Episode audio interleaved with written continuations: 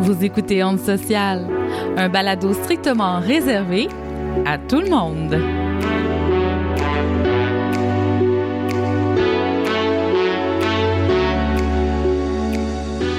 Bonjour, vous écoutez Onde Sociale, ici Geneviève Dionne. Je vous souhaite la bienvenue à notre épisode de lancement de la troisième saison. J'espère que vous allez bien. Nous, on est vraiment très heureuse d'être de retour. Avant d'aller plus loin, je salue mes collègues Émilie Dubois. Bonjour. Salut! Daphné Vaskevitch, salut! Allô tout le monde! On a aussi des nouvelles de notre belle Audrey Living Her Best Life au BC, la chanceuse. Elle va super bien, est en forme et elle sera de retour très bientôt parmi nous. Puis, puis, puis, on a le grand plaisir de vous annoncer que l'équipe s'agrandit de nouveau. Oui, vous avez bien entendu. On a Marie-Pierre d'Almeida qui se joint à nous pour notre plus grand bonheur. Bonjour Marie-Pierre, bienvenue officiellement parmi nous. Salut, merci beaucoup de l'invitation. Je suis très flattée, euh, très heureuse de faire partie de, la belle équipe de Don. Ben, le plaisir est vraiment pour nous. Euh, justement, Marie-Pierre, pourrais-tu euh, peut-être, as-tu envie de, euh, ben, de nous parler un peu de toi, de ton rôle que tu vas jouer à Onde Sociale, puis aussi peut-être les raisons hein, qui t'ont motivé à te rejoindre à nous? Ben, en fait, ma bonne amie Geneviève m'a approché. je, pense que, vous la connaissez bien. Elle m'a approchée parce que, ayant un blog depuis plusieurs années, Geneviève me lisait déjà, connaissait déjà mon talent en écriture, donc elle m'a approchée pour faire de l'éditorial sur le blog donc, social. Donc, c'est avec un, sentiment un peu d'imposteur que je me joins à vous parce que, contrairement à vous toutes, j'ai pas un background scolaire en, en, travail social, j'ai pas de longues études sur le sujet. J'ai pas la prétention de connaître beaucoup de choses. Je crois que je m'intéresse à, tout. Euh, donc, euh, c'est avec une, une fébrilité euh, que je vais que je vais rédiger des billets d'humeur. voilà. On a vraiment très hâte de te lire. Donc, on est bien contente de t'avoir parmi nous. Bienvenue encore, puis surtout merci d'avoir accepté l'invitation. Puis, je pense que nos auditeurs vont être contents aussi de, de, continuer la discussion hein, d'onde sociale en dehors du balado, puis d'aller pouvoir lire, dans le fond, euh, ben, tes opinions, tes impressions, tes pensées. Donc, euh, merci. Je pense que ça va être bien cool. Ben, merci de me faire confiance. On ira te lire très bientôt. Super. Les filles, comment ça va? Avez-vous passé un bel été? Oui, ça va bien toute fébrile de recommencer. J'avais hâte, ça fait longtemps qu'on ne s'est pas vu. Puis toi, Dave, comment vas-tu? Ça va bien et je suis contente d'être parmi vous aussi. J'ai comme un stress là, de comme une première fois sur scène. Je sais pas, pourtant, on a fait ça pendant un an au complet, mais c'est toujours un bonheur de vous retrouver puis d'être derrière mon micro. Hein. Puis toi, Jen, passé un bel été? Écoute, écoute, gros été, gros été, il s'est passé bien des affaires. Mm-hmm. Philippe Bond, entre autres, hein, euh, à la question y a-t-il trop d'humoristes au Québec? Je réponds non, mais il y a sûrement trop d'humoristes qui ont des comportements inacceptables, par exemple. Hein? C'était pas le premier, ce sera sûrement pas le dernier, malheureusement. Euh, ouais, c'est ça. Mais euh, je dis bravo parce que, euh, écoute, on remarque qu'on est en train de gagner, on fait des points, hein? on gagne, on avance tranquillement. Donc, euh, bravo à celles qui euh, se lèvent, bravo à celles qui dénoncent, bravo ben, au changement social. Mm-hmm. Je pense que c'est ça qui est en train de se produire là, in vivo, sous nos yeux. Puis ça, je trouve ça bien cool. Puis c'est tant mieux. Puis euh, lentement, mais sûrement, hein, euh, on gagne des points, comme je disais, dans la lutte contre la culture du viol, contre les violences sexuelles, puis contre les violences envers les femmes en général. Fait mm-hmm. que bonne affaire. Tellement, c'est dur, mais c'est, je pense que c'est nécessaire dans mm-hmm. notre société en 2022 Euh, donc, euh, en espérant que ça, ça, ça, va pour le mieux, qu'on arrive dans une belle culture de respect au lieu d'une culture du viol.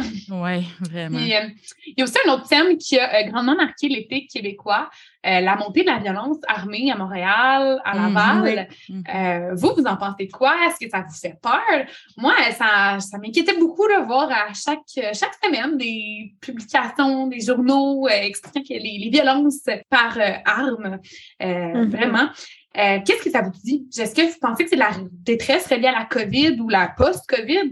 Bien, je ne sais pas c'est hmm. relié à, quoi, mais je sais que moi aussi, ça m'inquiétait parce que, tu sais, c'était des agressions contre n'importe qui, un peu, n'importe qui, n'importe où, n'importe quand, dans des restaurants, en plein milieu de la rue. Fait que moi, je pense que personnellement, c'est ça qui m'inquiétait, mais je pense qu'il y a une détresse grandissante dans la société. Je ne sais pas si c'est à cause de la COVID, à cause des mesures qui ont isolé les gens, mais je ne sais pas ce que vous en pensez, vous, là, par rapport à ça. Ben, c'est sûr qu'il y a comme un amalgame qui est dangereux quand on parle de détresse puis de violence mm-hmm. parce qu'on on répète le stigma, hein, mm-hmm. on répète les préjugés qu'on a justement de dire ah, une personne violente nécessairement là, de la maladie mm-hmm. mentale, alors que non, la violence, c'est inacceptable tout le temps, mais souvent, c'est plus une question de comportement. Fait que déjà, il y a ça. Mais oui, je suis d'accord, Daphné, quand tu dis qu'il y a une détresse, on la sent, on la voit. Hein, euh, encore euh, plusieurs euh, ben, des histoires de violence conjugale, de meurtres conjugaux hein, qui se perpétuent encore. Mm-hmm. ça fait plus qu'un an qu'on voit que c'est vraiment, vraiment présent, persistant.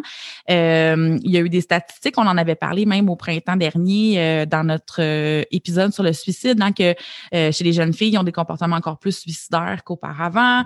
D'autres articles aussi qui parlent, dans le fond, que la, la, la hausse de la consommation, euh, puis la crise des opioïdes, qu'elle n'a jamais été aussi élevée que depuis la COVID. Fait que oui, on, on le voit ça, puis on le sent. Euh, personnellement, depuis le printemps, j'ai perdu trois bonnes connaissances près de moi par suicide. Des gars de euh, trentaine, quarantaine, euh, certains avec des enfants. Euh, mm-hmm. Ouais, il y a de la détresse pour répondre à ta question.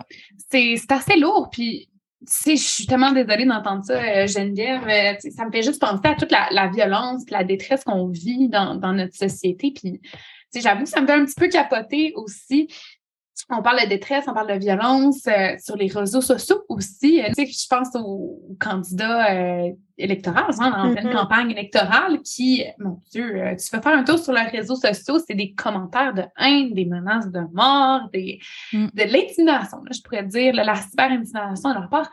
La violence est, omniprésente, j'ai l'impression, dans, dans, un climat là, de, de société. C'est assez particulier Mm-hmm. Mais j'ai espoir. Je vais parler comme une politicienne en parlant de politique, mais j'ai espoir.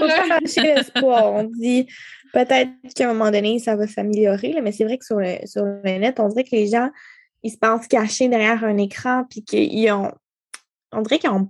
Je ne sais pas s'ils manquent de compréhension de l'impact des mots, à quel point ça a un, gros impact ce que tu dis, puis que oui, même si tu es derrière un écran, si tu vois une menace de mort, ben, tu vas avoir peur, même si c'est pas dit face à face, là, ça a le, mm-hmm. même impact. Là.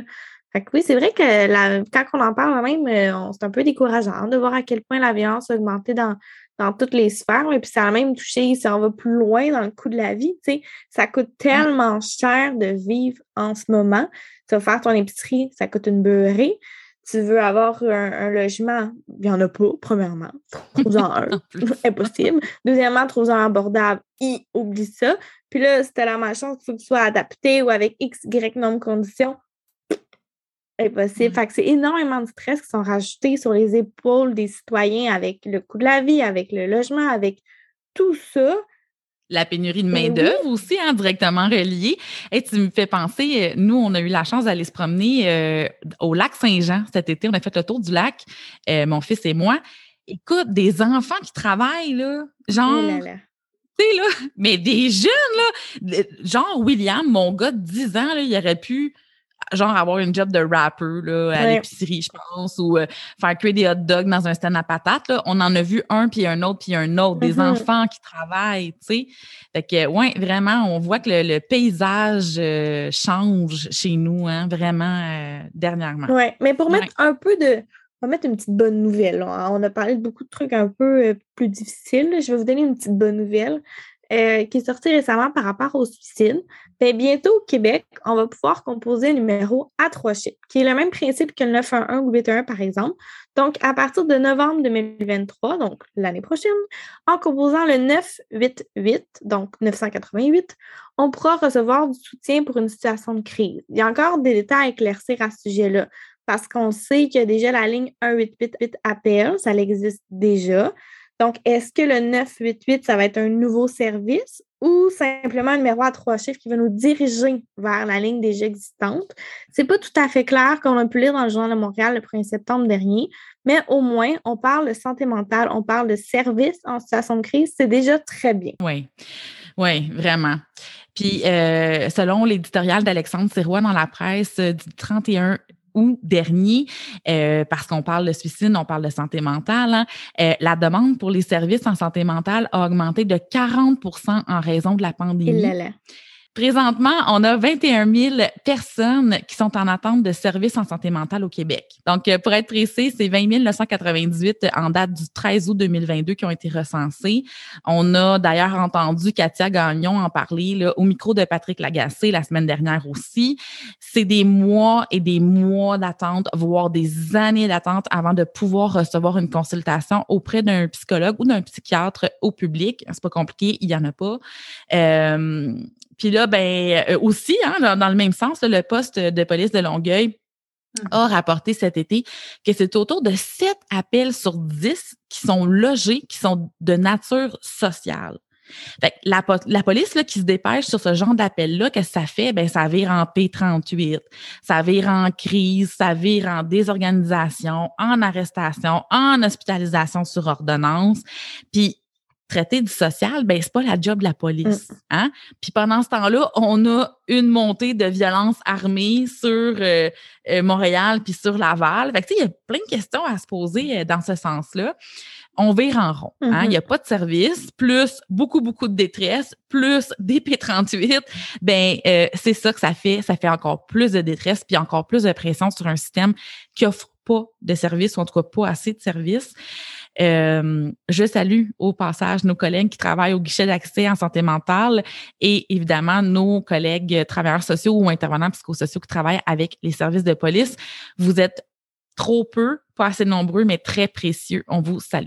Mm-hmm. vraiment. Charlotte, à ces personnes qui travaillent euh, dans, avec ce genre de clientèle, avec cette euh, situation de crise, c'est jamais évident. Puis, tu sais, pour revenir un peu au service euh, il y a le 988 qui va arriver, puis j'espère que ça, on s'en va vers une lignée de on ouvre des services, on ouvre des portes, on, la détresse est là, on la sent, on la voit, puis on peut se questionner à, tu sais, vers où est-ce qu'on s'en va en tant que société? C'est un peu la question que des fois je me pose. Euh, si on fait un parallèle avec euh, la rentrée scolaire qui manquait tellement de profs, euh, pas de profs, pas de professionnels dans les écoles pour venir en aide aux, aux jeunes. Euh, une DPJ qui est short staff, qui fournit pas non plus, ben, qu'est-ce qu'on fait dans des situations comme ça quand il manque de personnes, d'intervenants sur place? On se retrouve à prescrire euh, de la médication. Ah ben, t'es triste, à place d'en parler, on peut pas en parler. On donne un antidépresseur. Ah ben, tu te concentres pas. Oh ouais, les psychostimulants, concertants, euh, Ritalin, Bifantin, name it, il y en a plein on apprendra l'éducation sur comment se gérer, c'est pour une autre journée. Mais c'est ça. Fait qu'en attendant, on patch, puis on patch, puis on patch. ouais, hein, d'une même, t'as raison. C'est ça. On a une grosse job de marketing à faire ici. Hein. Il faudrait mieux faire la promotion des autres services faire en santé mentale. Il n'y a pas uniquement la psychothérapie qui est efficace ou en tout cas, il faudrait certainement mieux travailler en équipe avec des équipes inter ou multi, que ce soit, comme tu dis, à l'école, que ça soit mieux outillé pour mieux encadrer les enfants, pour mieux les aider, mieux faire un suivi à la maison, à l'école, ou que ça soit n'importe où, là. puis faire connaître à la population, ça fait quoi une TS en santé mentale? Ou ça fait quoi encore une psychoède, par exemple? Parce que je pense que comme société, on pense beaucoup que les psys, c'est ça la clé. Mais là, on est tous en train de les engorger, puis il n'y en a plus de dispo. Fait que les TS sont tous bien outillés pour les aider. On n'a pas les mêmes mandats, mais on peut quand même faire une très bonne job d'intervention. Puis si tu as vraiment besoin de voir un psy après, ben tu vas voir le psy si c'est ça que tu as besoin, mais au moins pour aider dans le ici maintenant. Je pense que c'est important. Puis il faut investir en, parlant de ça en santé mentale. Ça prête, je pense qu'on le dit depuis tantôt. C'est un sujet qui devrait être beaucoup plus parlé. Puis c'est un investissement à long terme qui aiderait la société parce que tous les coûts qui sont en ce moment, si on les mettrait pour faire de la prévention puis de l'intervention, au lieu de juste patcher, comme tu disais, d'affaire les trous, on irait un peu plus loin. Puis en parlant de ça, mais il faudrait inciter encore plus les jeunes à entrevoir une carrière en santé mentale. Puis il faut aussi faciliter l'accès au permis de psychothérapie. Oui, c'est ça. C'est ça, comme tu dis, euh, l'accès est tellement difficile pour mm-hmm. avoir le permis euh, de psychothérapeute que on comprend, là, puis là, on, fait ici allusion euh, aux initiés, là, le, PL 21, hein, qui avait tellement restreint pour protéger le public. On comprend l'exercice qui a été fait, mais là, c'est que c'est tellement restreint qu'il n'y a plus personne qui va parce que c'est trop compliqué pour obtenir ta licence. Tu sais. Fait que non, c'est pas vraiment pas évident. Puis euh, justement, hein, toujours dans l'article, euh, ben, le, billet euh, éditorial de Sirois, dans la presse dont je vous parlais tantôt, on rapporte que Force Jeunesse, c'est un organisme qui défend les droits, les intérêts de la jeunesse du Québec dans l'élaboration des politiques publiques. Ben, ils ont demandé à des actuaires de se pencher sur l'idée de fournir des services de psychothérapie gratuitement à tous les citoyens du Québec. Ils ont évalué que ça coûterait 5 milliards de dollars par année. C'est beaucoup, là. On dit, mm-hmm. moi, je paye des taxes, je paye des impôts, 5 milliards, ça n'a pas d'allure. Mais savez-vous combien ça coûte à l'État actuellement par année de ne pas offrir ces services-là? comme patcher les trous, comme on disait tout à l'heure. À patcher, à patcher, à patcher, là. Comment ça coûte en ce moment? ça doit coûter une petite beurrée de beurre. C'est ça, c'est plus. c'est plus que trois fois plus. Ça coûterait 5 milliards, puis en ce moment, là, on dépense 18 milliards par année pour patcher, patcher, patcher, là. Fait que là, je sais pas. Moi, je suis pas actuaire, je suis pas comptable, je suis pas ministre de rien, je suis même pas bonne en maths, là. Mais me semble ici que le calcul est quand même un peu simple à ah faire. Je trouve ça tellement aberrant que j'en trouve, je trouve ça drôle. on met tellement de personnes entre euh, vraiment une prise en charge, euh, une personne qui va être là pour appeler, pour faire la collecte de données, une autre personne en attendant d'être prise en charge, puis une autre personne qui va s'assurer de faire le suivi, puis être sûr qu'on veut encore les services, que mais là, on a appelé cinq intervenants, mais il n'y a encore aucune prise en charge. Mm-hmm. fait que c'est ça, ça mm. coûte plus cher, euh, payer cinq intervenants qui fait le travail de justement patcher les trous, que une vraie personne qui va prendre en charge des personnes, les aider. Mais totalement. Puis, imagine la personne, comme moi, je vais au CLSC. Je dis, mais en ce moment, ça va vraiment pas bien. J'ai besoin d'aide immédiate en santé mentale. Bon, là, on a dit tantôt qu'il y avait des longues listes d'attente. Fait que là, tu es en train de me dire que, ben, mettons que j'allais vraiment, vraiment, vraiment pas bien, mais là, il faut que j'attende l'année ben c'est sûr que ma situation va se détériorer. Est-ce que je vais finir à l'hôpital parce que je vais avoir fait une tentative de suicide? Est-ce que je vais finir à aller voir plusieurs médecins parce que je vais vouloir des médicaments qui vont me prescrire? Est-ce que finalement, je vais réengorger le système ailleurs? Ça coûte, ça coûte au lieu que j'ai eu mon, aide dès le début. Tu sais, en ce moment, là, on est en campagne électorale. Mm-hmm. Euh, à tous les chefs de partis qui nous écoutent, j'espère qu'ils nous écoutent, on les salue. Euh, ça serait vraiment un bon timing. Là. en ce moment, let's go la santé mentale. Priorité, euh, tu sais, plus qu'un troisième lien, à mon avis. Et pas on pas sur le troisième lien. On va essayer de connecter notre corps avec notre euh, cerveau et notre, nos émotions plutôt que de connecter deux villes ensemble, s'il vous plaît. moi, je trouve que c'est prioritaire. Puis, admettons là, que vous ne savez pas par quel bout prendre ça, mes chers politiciens? Ben, l'Ordre des TS, l'Ordre des travailleurs euh, conjugaux et familiaux euh, du Québec a publié 10 recommandations euh, concernant l'organisation des services et certains enjeux sociaux qui ont été jugés psychosocialement prioritaires. On y en parle entre autres euh, de la pénurie de main-d'œuvre, euh, de la difficulté à recruter et de conserver en emploi les intervenants à la DPJ et les autres secteurs. Puis on parle évidemment de santé mentale, de pauvreté et d'inégalité. S'il vous plaît, chers politiciens, allez voir ça. Aïe, aïe, aïe, oui, oui, oui, vraiment. Mais bon, Émilie, pour répondre à ta question du début, qu'on se rappelle même plus, hein, tu me demandais, j'avais passé un bel été. Euh, je vous le jure, là, quand deux, trois montées de lait, là, je vous le jure, j'ai passé un bel été, j'ai vu des belles expositions expositions, j'ai vu des beaux paysages, j'ai fait des beaux voyages. Euh, je vous recommande d'ailleurs, hein, euh, si vous aimez les arts, ça fait du bien euh, de voir du beau. Ça rend heureux et heureuse. Donc, j'ai vu l'exposition sur la vie de Frida Kahlo à l'Arsenal contemporain et celle de Yayoi Kusama au Centre Phi. c'est celle qui fait mm. les chambres de lumière. Vous avez sûrement déjà vu ça. Donc, on peut entrer, c'est vraiment des œuvres immersives. On entre dans une pièce, on est entouré de lumière. Euh, donc, ben c'est ça. J'avais envie de vous le partager. Euh, si ça vous tente, ben ça fait du bien.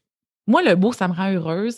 Puis, tu sais, je trouve que des fois, on n'en parle pas assez de ça, les belles choses. Trouvez-vous? C'est vrai, hein? on a de la misère à mm-hmm. contempler. Puis, euh, pourtant, c'est vraiment un exercice d'ancrage, contempler les choses, tu sais, d'être dans le moment ici, présent, puis tout. Puis, euh, ouais, moi, ça m'émerveille. J'aime ça, les belles choses. Ça m'émeut, puis ça me fait mm-hmm. plaisir. Fait que j'avais ben oui, je suis bien d'accord avec toi. Tu sais, j'ai l'impression qu'on passe beaucoup de temps à euh, être en colère ici, se fâcher. Je pense que c'est important. Il euh, faut le dire, il faut le nommer. Euh, mais ça reste qu'il faut passer des moments. Il faut savoir qu'est-ce qui nous fait plaisir, puis euh, investir aussi là-dedans, notre temps, notre pensée. Mm-hmm. si tu me fais penser, toi, tu étais voir des, expositions, tu étais voir des, des, belles choses cet été. Moi, j'en ai profité. J'ai reconnecté avec la nature. J'ai passé des fins de semaine dans des chalets, mm. dans une petite cabane au Vermont, deux jours, pas d'électricité. Je me suis déconnectée des réseaux sociaux aussi. Ça fait du bien. On en profite, on voit nos proches. Euh, on prend du self-care aussi. Mm-hmm. Euh, c'est vrai que ça fait du bien de s'entourer de beau. Je suis bien d'accord avec toi. oui. Bon, fait que on est prête. On passe ça, les girls. Troisième saison.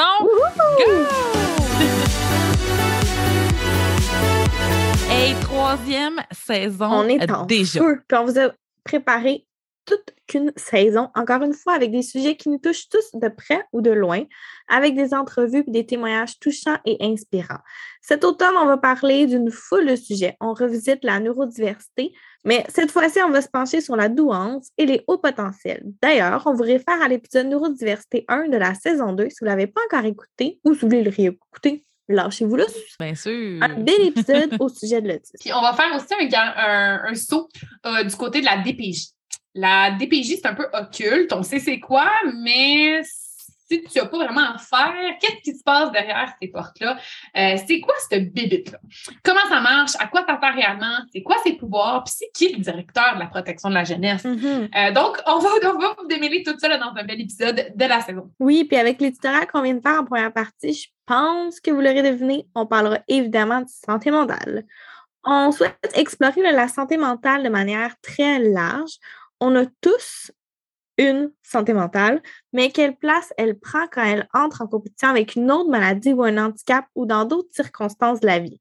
On s'en occupe-tu vraiment de la santé mentale ou on s'occupe plutôt de la maladie mentale? Hmm, bonne nuance. Très bonne nuance. Puis, on va aussi explorer un autre trouble de la personnalité. On a choisi de parler du trouble de la personnalité narcissique, un terme qui est très à la mode, euh, qu'on entend souvent euh, un pervers narcissique, euh, mm-hmm. mon ex narcissique, mes parents narcissiques. Mais c'est quoi ça vraiment? est-ce qu'on le, comment on peut le reconnaître? Comment ça arrive? Puis, est-ce que c'est vrai que tous nos, nos ex, c'est des pervers narcissiques? eh bien, on a une super belle saison qui s'annonce. Évidemment, si vous avez un sujet en tête, vous avez des questions, vous avez des commentaires, si vous avez envie de partager euh, le micro avec nous, de faire un partage, de faire un témoignage, évidemment, notre micro est ouvert. Écrivez-nous à onde sociale à commercial gmail.com ou envoyez-nous un message via nos réseaux sociaux et restez à l'affût parce qu'on s'en vient avec une proposition qui devrait satisfaire les amoureux de bloopers et d'extra. Je vous en dis pas plus, suspense. ok, oui, ça va être vraiment le fun. Euh, est-ce que c'est déjà la fin? Ben oui. C'est ce qui met fin à notre épisode de lancement de la saison 3. N'oubliez pas de vous abonner à notre page Facebook et Instagram pour ne rien manquer de notre actualité. Comme l'a mentionné Geneviève, si vous avez des questions des commentaires, ou si vous aimeriez partager le micro avec nous, écrivez-nous à gmail.com. On en profite aussi pour vous rappeler qu'en tout temps, vous pouvez composer le 811 option 2 pour parler à un intervenant ou un intervenant social et le 211 pour repérer les ressources communautaires qui répondent le mieux à vos besoins dans votre région. Oui, et retrouvez-nous aussi à ondesocial.buzzsprout.com et sur toutes les plateformes de balado-diffusion les plus populaires pour entendre ou réentendre tous nos épisodes. Oui, puis n'oubliez pas hein, d'aller visiter notre site internet ondesocial.com sous l'onglet blog pour aller lire le billet de Marie-Pierre. On se revoit bientôt pour un autre épisode d'Onde Sociale. Merci d'avoir été là et bonne rentrée, bon automne. Oui, bye! Bye bye!